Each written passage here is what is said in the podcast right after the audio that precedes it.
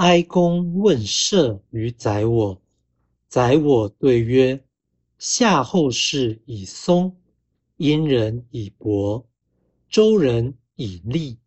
曰：使民战栗。”子闻之曰：“成事不说，遂事不见，既往不咎。”哀公问宰我关于立社的问题。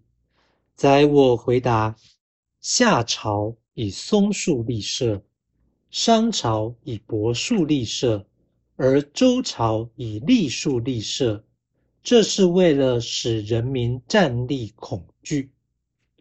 孔子听到后说道：“事情已成事实，就不要再讲；事情已经做出，就不要再劝。”发生过的事就不要再追究。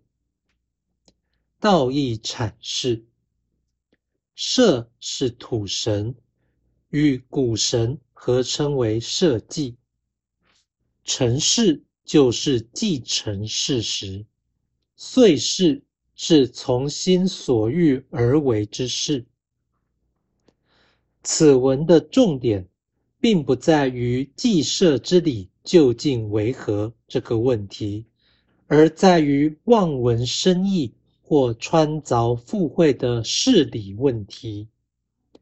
宰我以利与站立的立同音，而将以利解释为使民站立，这其实并非毫无道理或创意，因为强调祭神应当有敬畏之心。确实是可取，但是宰我的说法难免令人简化天道，甚至造成迷信。